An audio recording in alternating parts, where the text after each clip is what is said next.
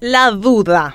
Ya no hay dudas de que Oscar Nenecho Rodríguez y su gabinete cometieron irregularidades en compras realizadas en pandemia. La duda ahora es si la Fiscalía y la Junta Municipal tendrán la independencia y el coraje necesarios para actuar en consecuencia. Incluso cuando se lo habían requerido varias veces, Oscar Rodríguez había escondido de la ciudadanía la rendición de cuentas sobre compras directas realizadas bajo el argumento de la emergencia sanitaria por COVID-19. Un pedido judicial de la entonces candidata a la Intendencia, Joana Ortega, obligó a la Municipalidad de Asunción a poner en línea los documentos respaldatarios de compras de insumos médicos y sanitarios, además de alimentos, realizadas por más de 6 mil millones de guaraníes. Apenas se publicaron las facturas, contratos y demás, estudiantes, economistas, políticos, periodistas comenzaron a publicar evidencias de las irregularidades que se habían cometido con el dinero del contribuyente asunceno entre marzo y diciembre de 2020. Fue en plena pandemia, mientras la gente padecía el dolor del COVID, el encierro y la partida de sus seres queridos. Trabajos de investigación periodística terminaron de cerrar los círculos y probaron irregularidades de todo tipo en los procesos de adjudicación. Pero independiente del trabajo contralor que la ciudadanía y la prensa desarrollaron sobre la administración de Nenecho, para sacar toda duda, la Contraloría General de la República realizó una auditoría y emitió ahora un dictamen que confirma todas y cada una de las sospechas. No es la gente la que lo dice. Se trata de la institución Contralora del Estado. Entre otras cosas, afirma que se vulneró el principio de transparencia y publicidad en los procesos de contratación. No hay documentos que fundamenten la necesidad de las compras que se hicieron, incluida la adquisición de un detergente francés especial para hospitales que tampoco se sabe para qué se empleó. Además, se confirmó que se contrataron firmas vinculadas entre sí y otras empresas que son fantasma. Ante estas evidencias que la Contraloría General ya remitió al Ministerio Público, ya no hay dudas de que se cometieron irregularidades en el uso del dinero público que era responsabilidad de Nenecho en el 2020. Ahora la duda, bien fundamentada, es, como ya dijimos, si la Fiscalía tendrá coraje y la independencia política que se necesitan para profundizar la investigación y sancionar